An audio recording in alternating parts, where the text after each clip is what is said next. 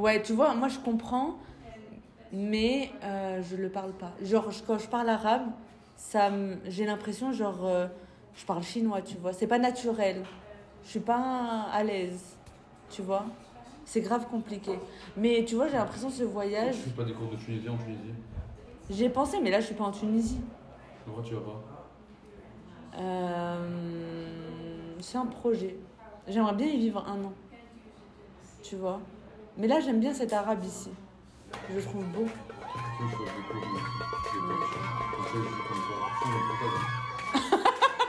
Tu sais,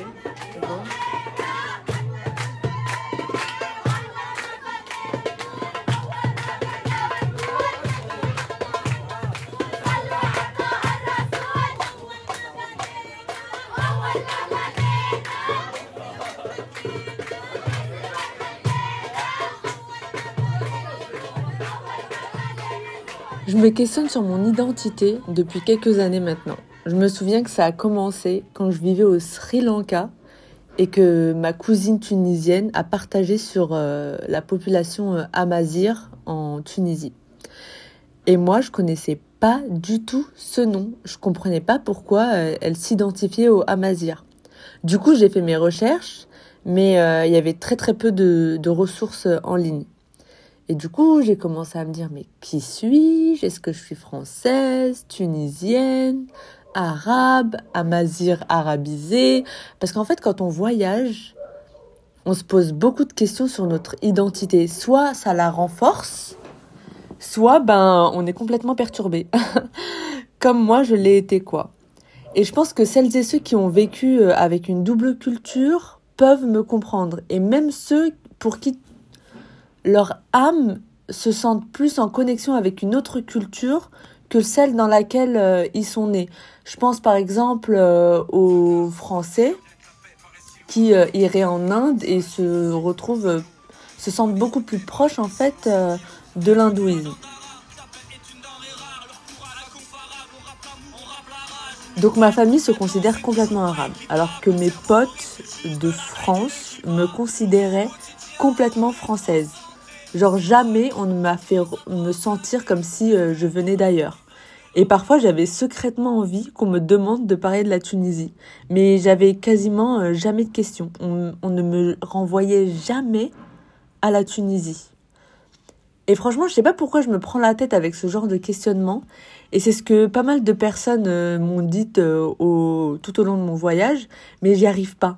Et je me dis que peut-être que j'ai besoin de trouver mes propres réponses afin d'avancer plus sereinement dans ma vie. Parce que si on ne sait pas qui on est et si on ne sait pas d'où on vient, bah du coup c'est un peu complexe pour la suite. Euh, c'est une question, je pense, qui est importante que je dois me poser à cette étape de ma vie, car elle va conditionner euh, pas mal de choses pour, le, pour la, la suite euh, des aventures, et aussi de comment je veux servir les gens, qui j'ai envie d'aider, et surtout euh, quelles valeurs j'ai envie de transmettre.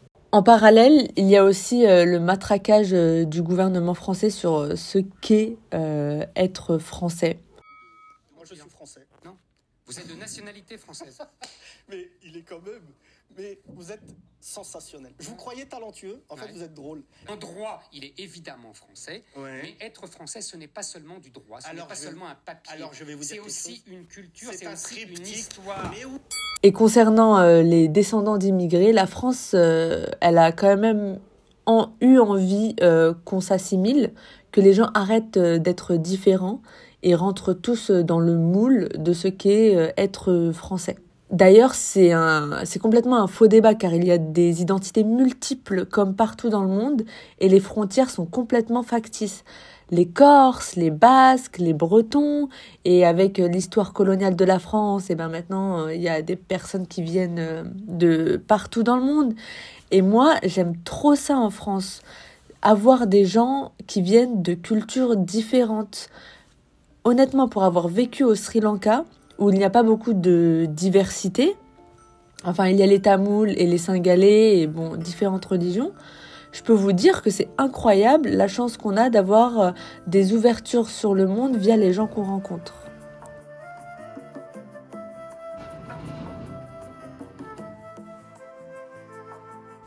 Ce n'est qu'avec la période du Covid que je me suis rendu compte qu'en réalité, j'avais inconsciemment tenté de gommer mes différences pour ne pas expérimenter le, rejet, pour m'intégrer en fait à la société française. D'ailleurs, c'est drôle parce que beaucoup de fois, quand je rencontre des touristes français, ils vont direct projeter des clichés qu'ils pourraient avoir euh, sur euh, moi, sur les femmes maghrébines en général. Et généralement, ce sont des Français euh, euh, touristes, quoi, pas forcément euh, les voyageurs. Et en fait, peu importe, parce que ça, je, je cherche pas non plus à hum, m'en prendre aux Français, hein, parce que même moi, je peux projeter euh, mes propres euh, préjugés sur des autres, dont notamment sur la population chinoise. Je me rappelle quand j'avais rencontré Marsha en 2019, qui est chinoise et qui voyage énormément euh, dans les pays euh, où personne ne va, comme euh, le Tadjikistan ou l'Afghanistan, où elle est partie toute seule, au moment où il y avait les talibans, enfin, où au moment où les talibans n'avaient pas encore pris l'Afghanistan. Et du coup, je, je, quand on en avait parlé, elle me disait, mais en fait, les gens, ils projettent sur moi le fait que je suis asiate et donc je suis inoffensive, que je peux pas voyager en Afghanistan, que je suis fragile. Et en fait, elle avait tellement raison. Genre, moi, quand je l'avais rencontrée, jamais j'aurais pu penser que elle, elle irait en Afghanistan. Et même moi, je suis coupable, en fait, de projeter mes propres préjugés sur les autres. Donc voilà, ça, c'était une petite aparté euh, pour vous dire qu'en fait, euh, on est tous euh, coupables de projeter nos clichés sur les autres. Mais là, je parle de ma propre expérience.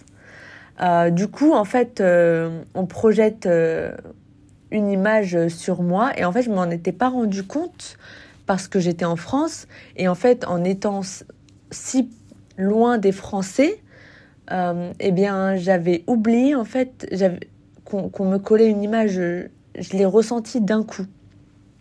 Et d'ailleurs, euh, petit aparté, euh, deuxième petit aparté, la période du Covid, ça a vraiment apporté énormément de remises en question profondes pour euh, beaucoup d'entre nous. Donc, levez la main si c'est votre cas.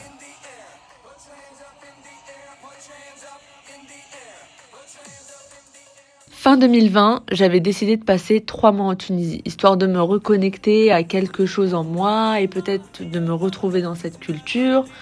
Sauf que bon, avec euh, mon niveau d'arabe, c'était un peu compliqué. Euh, je sentais que je venais de là, parce que je me sens trop bien quand je suis en Tunisie. Mais en même temps, pas complètement. Je maîtrisais même pas la langue. J'avais beau partager le même sang, quoi, l'ADN, mais je me sentais trop différente.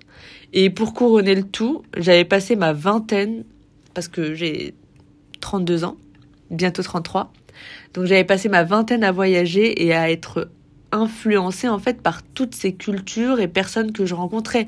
J'ai vécu 6 mois au Venezuela, 18 mois au Sri Lanka, 10 mois au Pakistan et là je viens de finir un voyage de 11 mois au Moyen-Orient. Donc autant vous dire que je viens de partout et de nulle part en même temps.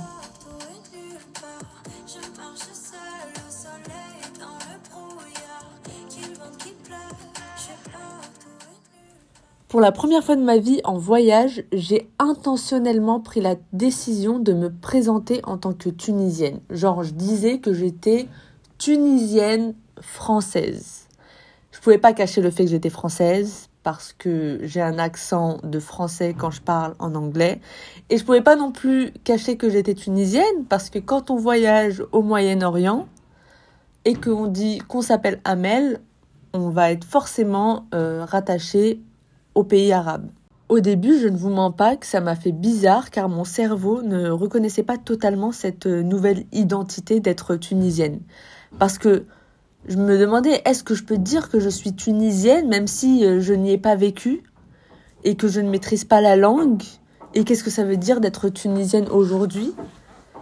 Il m'est arrivé en plus de me retrouver en soirée avec des Tunisiens et je voyais directement le lien entre eux où ils communiquaient direct en arabe et moi ben comme euh, je pouvais pas communiquer de manière fluente fluide avec eux en arabe ben j'étais un peu euh, mise de côté et en fait ils connaissaient les refs entre eux quoi du coup euh, moi euh, c'était pas pareil genre tu viens d'où blabla Et ben moi, moi j'étais mise de côté. Voilà.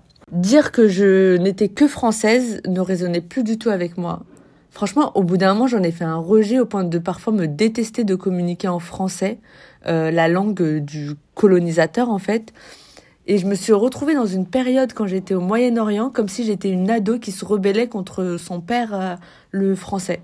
Euh, voilà, je, je me disais, mais pourquoi en fait euh, j'ai pas d'arabe en moi? Pourquoi je, je ne peux pas communiquer euh, en arabe? Comme si en fait, euh, forcément quand j'étais née, eh ben, j'étais censée être euh, downloaded avec le programme arabe en moi. Sauf qu'en fait, euh, ça marche pas comme ça. I mean, if you have a tendency to feel like I should be able to speak Arabic, I'm not maybe good enough because I don't speak Arabic, it's not your fault. It was actually your parents' responsibility to make sure that you would speak Arabic. Yeah. Yeah. Definitely. I should uh, heal that. Yes. Quand j'ai quitté la France en septembre 2021, jamais je n'aurais cru que c'est via la langue arabe et encore moins via le Moyen-Orient que je me reconnecterais à un bout de mon identité. J'avais commencé ce voyage par la Turquie, puis la Géorgie, et le plan c'était quand même d'aller en Iran et en Asie centrale. Sauf qu'en fait l'Iran fallait être euh, vacciné, et euh, le Turkménistan s'était fermé, donc fallait prendre l'avion. Et en plus, il faisait froid. Enfin voilà, je me suis retrouvée bloquée. Et un beau matin, quand j'étais à Tbilissi, je me suis dit, bam, je vais aller en Irak. Contrairement à mes voyages en Amérique latine ou en Asie, les gens ne connaissaient pas le prénom Amel. Donc pour eux, j'étais française quand j'ai voyagé au Pakistan. Pakistan qui n'est pas du tout un pays arabe, même si c'est un pays musulman. Ils ne connaissaient pas du tout le prénom Amel. Donc ils pensaient que le prénom Amel était euh, un prénom français. Sauf qu'en fait, dans le monde arabe, c'est différent. Tu es directement renvoyé à ton arabité. Et j'ai adoré. Yes, أنا من تونس. أنا إيه. من الدنمارك. أهلا فيك. شكرا. J'avais l'impression qu'une partie de moi était reconnue et que je faisais partie d'une grande famille. Je sentais que j'appartenais à une communauté enfin. Je, fais, je faisais partie d'une grande famille et j'étais trop heureuse. J'avais l'impression que c'était vraiment the final piece of my life, que enfin je suis entourée de personnes qui me ressemblent et euh, avec qui je peux partager des valeurs euh, communes. Par contre, on me demande souvent pourquoi je ne maîtrise pas la langue arabe. Parce qu'évidemment, si je ne me présente qu'en tant que tunisienne, on va me demander mais pourquoi tu ne communiques pas en arabe, blabla. هو أحسن. يحيى! ثلاث كلمات ثلاث كلمات أي شيء. لا لا لا لا. اي دونت فيل جود توكينج ات تروما تل هيم تروما تروما تشايلد هود تروما وات تروما تروما تروماتايز تروما أوكي تروماتايز يو دونت نو نو وات ذا آه وات ذا كم يسابيل Yahya. Comment tu dis traumatisé euh, en Il arabe faut savoir déjà qu'en Tunisie, on parle beaucoup le français. Donc moi, quand j'étais petite et que j'y allais, euh, je parlais en français avec mes cousines. Euh, voilà, c'était plus convenient. Et puis aussi, euh, quand je faisais des fautes, ben ma famille, elle rigolait de mes fautes. Alors je sais qu'ils le faisaient pas à mal, mais du coup, ben moi, dans ma tête d'enfant, ben je le prenais mal. Et encore une fois, euh, je n'allais pas souvent en Tunisie quand j'étais plus jeune. Et en 10 ans, j'y suis allée que deux fois. Donc euh, très peu d'opportunités pour moi euh, d'exercer mon arabe.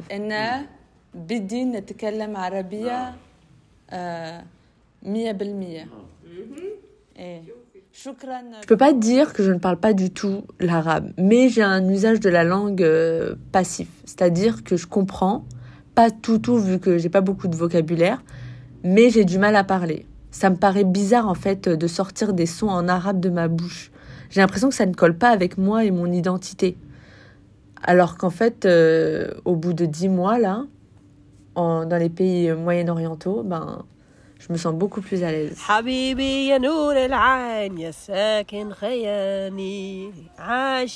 I don't even know. I don't even know the really. En arrivant à Bagdad fin février 2022, je ne pensais pas que ça allait être le début d'un grand voyage pour débloquer ce blocage que j'avais à la gorge avec euh, la langue arabe. J'arrivais pas à parler. D'ailleurs, aucun de mes amis irakiens ne m'a demandé de parler arabe. C'est au dernier soir que mon ami Ali m'a dit Au fait, je t'ai jamais entendu parler arabe. J'y arrivais pas. Il y avait un énorme blocage. Et en plus, les Irakiens ne me poussaient pas non plus à parler arabe parce que inconsciemment, je, je n'étais pas prête. Et cette envie de parler arabe va être de plus en plus forte au fur et à mesure de mon séjour dans ces pays euh, à majorité euh, arabe. Petit à petit, ce blocage a diminué à force d'entendre parler autour de moi et surtout en fait euh, de raconter mon histoire à mes amis. Quand j'arrive en Jordanie et que je rencontre des non-arabes parler mieux arabe que mon père, je vous avoue, j'ai eu un coup à mon ego.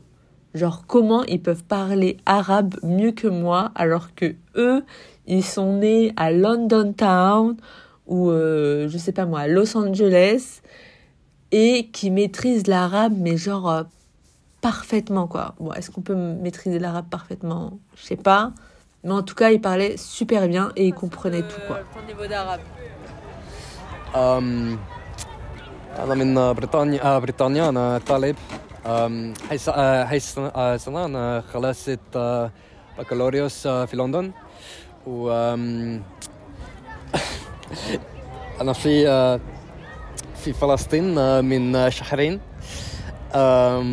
بس امبارح أنا هروح لبريطانيا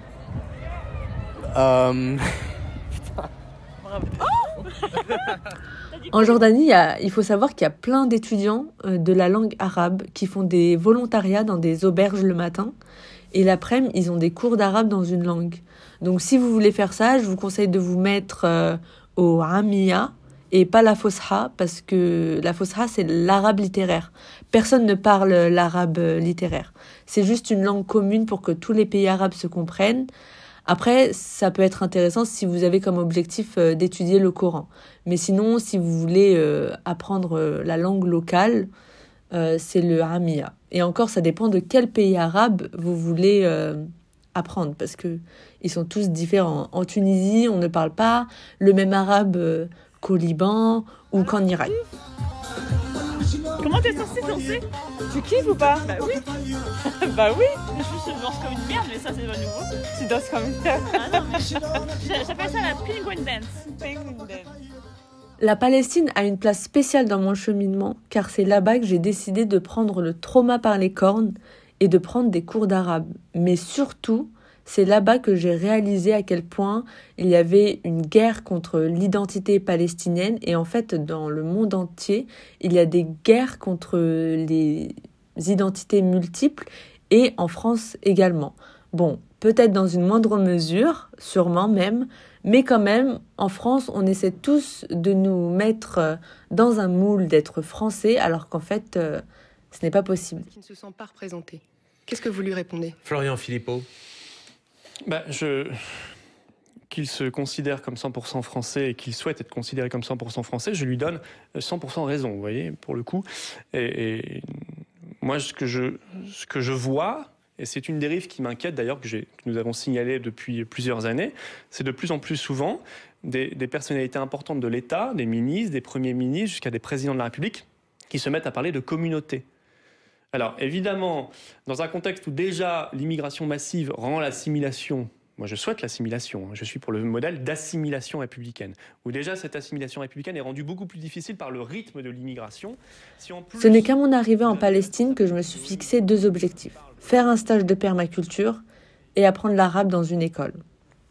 Je m'étais déjà imposé de parler un max l'arabe, mais j'ai aussi senti que les Palestiniens voulaient que je parle plus et m'encourager dans ce sens. Encore une fois, c'est parce que énergétiquement, le blocage était moins fort en moi et que la réalité se reflétait par euh, des gens qui m'apprenaient de nouveaux mots ou m'encourageaient à parler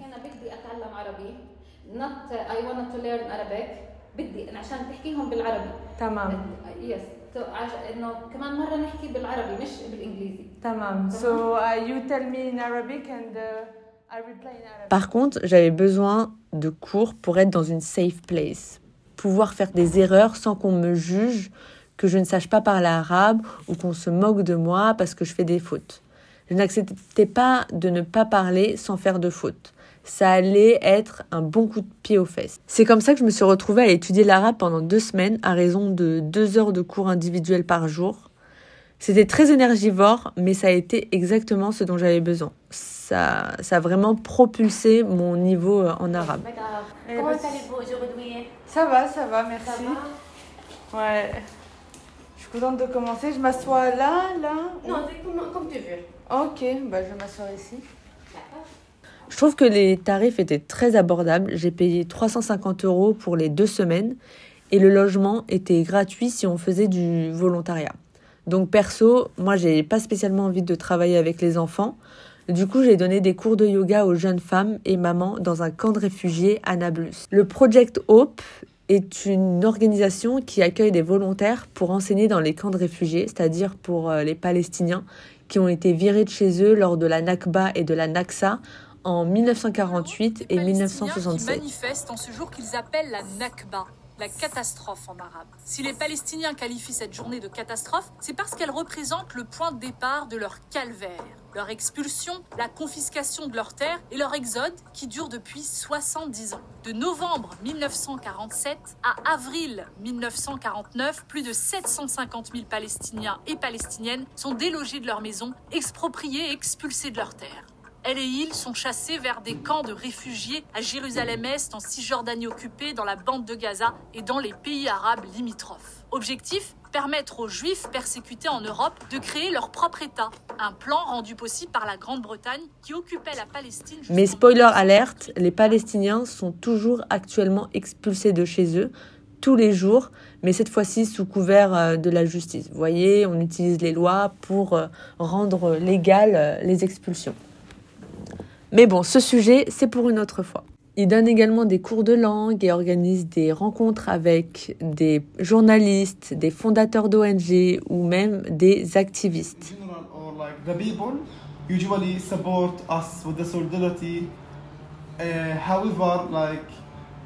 maybe like you know like the, their government doesn't support us like uh, directly you know?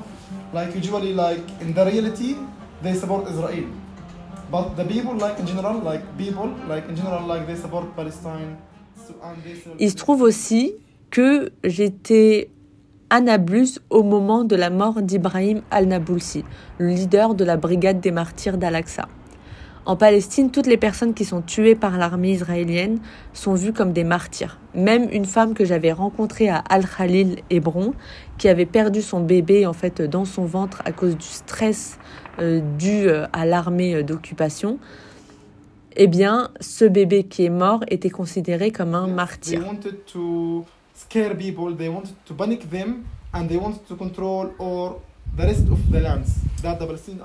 À la fin des cours, j'étais beaucoup plus à l'aise et surtout j'avais rencontré des volontaires d'une culture incroyable, notamment euh, Sabrina, une Italienne, qui en fait avait étudié le monde arabe et la géopolitique du Moyen-Orient pendant dix ans.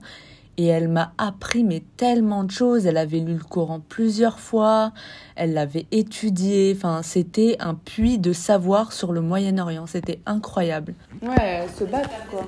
Non, Faire des efforts oui, c'est pas se battre en fait. C'est Ah. pas euh, une bataille dans le sens de guerre. Parce que Ah. guerre, c'est harb. Ah Jihad, si tu vas euh, sur le dictionnaire, en fait, littéralement, c'est faire des efforts. Euh, essayer de. euh, c'est vraiment, mais essayer dans le sens de. En pratique, essayer, pas essayer euh, mentalement. Ok. Donc, il y a une petite jihad qui c'est effectivement la jihad, donc de le, le combat de. Voilà, si, si on nous attaque, on se défend. Si on attaque la- l'islam, la, communauté musulmane, on se défend. Et tout ça.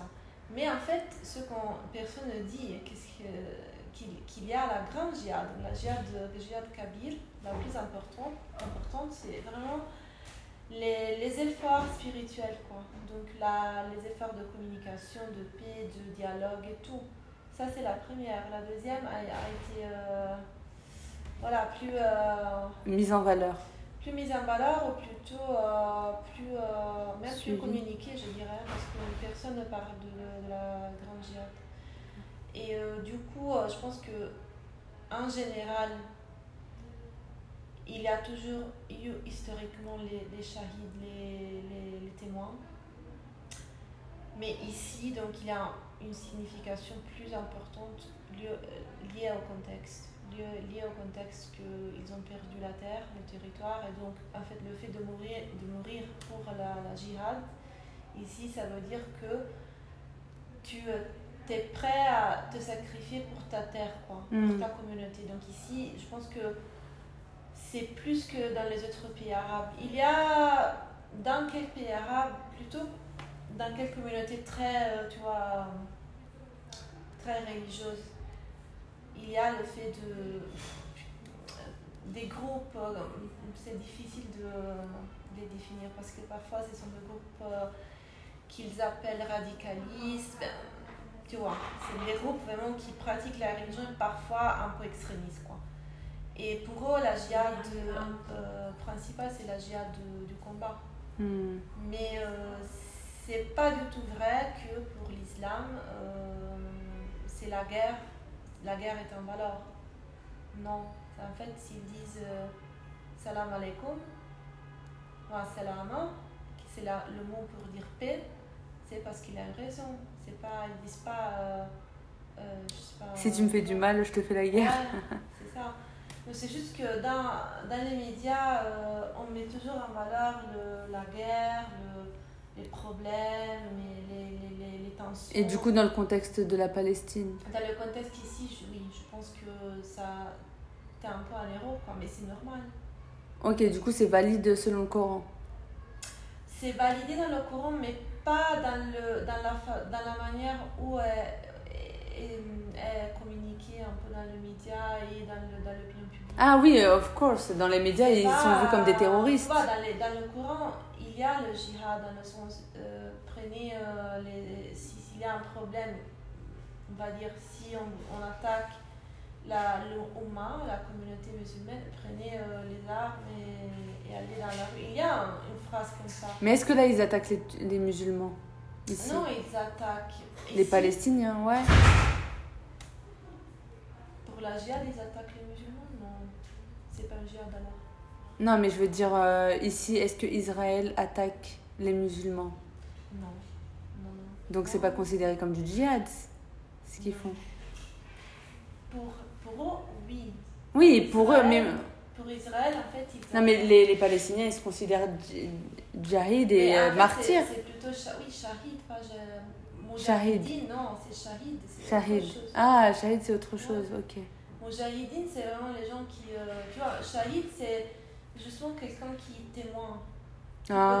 peut témoigner, même, euh, tu vois, tu parles de, de ta religion, tu t'es- c'est c'est- c'est- c'est déjà euh, un témoignage, quoi. Ok. Moujahidine, c'est vraiment quelqu'un qui est armé. Ah. Après, ici, dans ce contexte, ok, sont un peu euh, fusionnés, quoi. Hmm. Forcément. Ok. On va dire que la religion, ici, c'est la- c'est un peu la valeur qui, euh, qui, met, qui, euh, qui met ensemble les gens.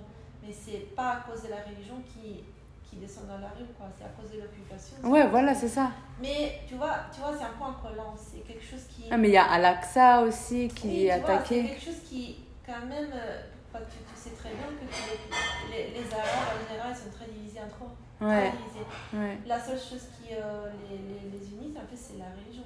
Quoi. Ouais. Pas, pas d'autre chose. hein. Ouais. Ils sont très divisés en politique, écono- dans, la, dans la situation économique. Ouais. Euh, dialecte, on ne parle pas. Ouais. Tout, sauf la religion. Donc la religion, c'est plutôt. Et encore, la religion, il y a la culture. euh, La culture, ouais, tout ça. C'est pour ça que, voilà, enfin, on généralise et on dit, euh, oui, il y a les juifs contre les musulmans. C'est pas vraiment ça. Mais oui, l'image qu'on donne, c'est ça. Ben, moi, je descends dans la rue parce que je défends mes valeurs, les valeurs de l'islam. Oui, mais en, en même temps, j'aurais pas eu besoin de descendre dans la rue si je, je vivais dans un pays euh, où, euh, voilà, tout est. Ouais, tout est réglé. bien, Oui, j'avais pas besoin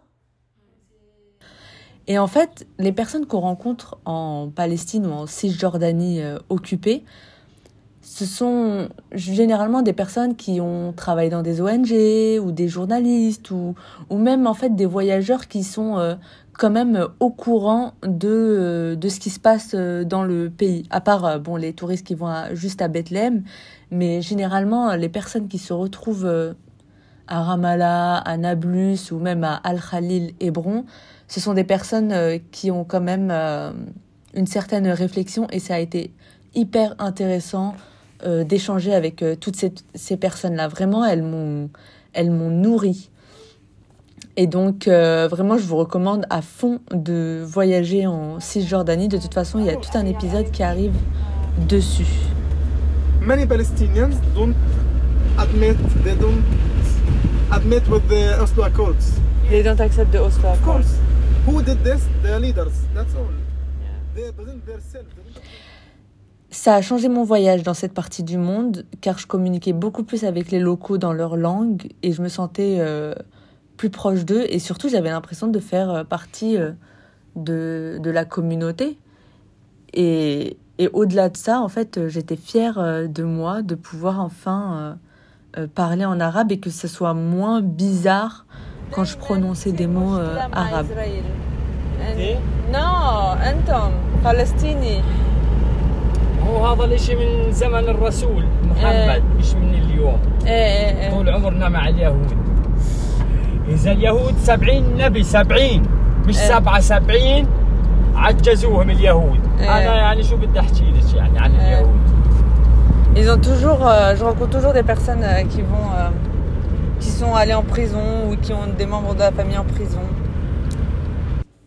Cette guerre qu'on a contre les identités en France, j'ai l'impression qu'elle vise à briser les communautés et les valeurs qu'on a reçues de nos ancêtres pour qu'on se rattache en fait au gouvernement. Tous nous faire rentrer dans un seul moule jusqu'à ce qu'on soit à la fois isolé parce qu'on est dans une masse et en même temps qu'on fasse partie d'un grand tout et que celui qui est en haut, c'est le président de la République. Est-ce qu'on partage les valeurs du président de la République? Et j'ai l'impression qu'aujourd'hui, il y en a de plus en plus qui commencent à remettre en doute en fait euh, cette euh, posture. Un élément de la santé, c'est aussi euh, le sentiment de faire partie d'une communauté, d'être soutenu par cette communauté et d'être avec des gens avec qui on est pleinement soi et avec qui on partage les mêmes valeurs. On devrait tous montrer nos différences et en être fiers. Vraiment, les racistes, on s'en fiche. Moi, pour moi, je les trouve moches de l'intérieur. Je cherche pas à les faire changer d'avis. Enfin, je, m'en fiche en, fait qui qui m'aiment pas. Genre, euh, c'est pas mon problème. C'est eux qui sont moches. Euh, moi, euh, j'accepte tout le monde et de toute façon, ce n'est pas leur terre. Ils, ils sont, ils ont pas à choisir si on a le droit d'être né ou pas, quoi. Et on est là pour occuper nos places euh, pleinement. Rassemblez-vous en communauté ou si vous n'avez pas encore de communauté, cherchez-la parce que c'est aussi euh, quelque chose sur lequel on doit travailler. Trouver sa communauté de cœur, euh, comme moi je le fais euh, actuellement. Voilà, j'ai pas grandi dans une communauté super forte, mais euh, je suis là aussi pour euh, travailler pour avoir euh, une communauté et développer des relations fortes. Suivez votre cœur et reconnectez-vous à d'où vous venez parce que c'est de là que va venir votre force. Mais les Arabes, de manière générale, ils en non, mais vraiment. Moi, dans ma famille au bled, ils comprennent pas l'ironie, ils comprennent pas les. euh, Ouais. Mais paradoxalement, ils ont du sarcasme. tu sais, et alors que le sarcasme, c'est intrinsèquement lié à l'ironie. Enfin, je sais pas Ouais. si tu vois ce que je veux dire. Ouais, je vois. Donc, euh, c'est ah, paradoxal. Je n'ai pas toutes les réponses à cette question identitaire parce que je pense que c'est un cheminement de toute une vie, mais en même temps, euh, l'identité, elle est multiple. En fait, on entre dans plusieurs cases. Mais je pense que euh, le plus important pour moi, c'est de comprendre que je suis une hors caste et que je pourrai jamais m'intégrer juste dans une case. Et aujourd'hui, il y a de plus en plus de mixité et on est poussé à voir au-delà des origines, au-delà de la couleur de peau et de voir vraiment euh, euh, l'humain dans son intégralité. Cette double culture, c'est ma force pour, pour mieux servir en fait le monde et j'ai probablement ce qu'il faut pour montrer aux jeunes femmes qui s'identifient à moi euh, qu'il y a d'autres styles de vie euh, qui sont possibles pour elles et qu'il faut absolument en fait prendre sa place euh, dans la société.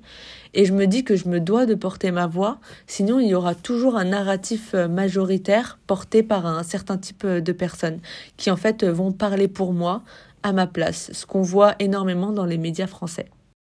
Avoir une identité, c'est aussi appartenir à une communauté et à embrasser les belles choses de cette communauté. J'ai pris beaucoup de traits des Français, des Occidentaux, mais aujourd'hui j'ai aussi envie de me rapprocher des valeurs euh, de l'Orient.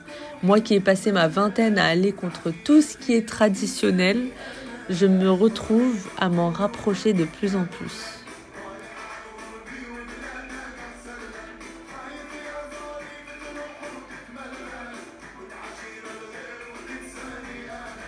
Si je me suis retrouvée au Moyen-Orient, ce n'est pas par hasard. On arrive toujours dans le bon pays au bon moment pour notre évolution.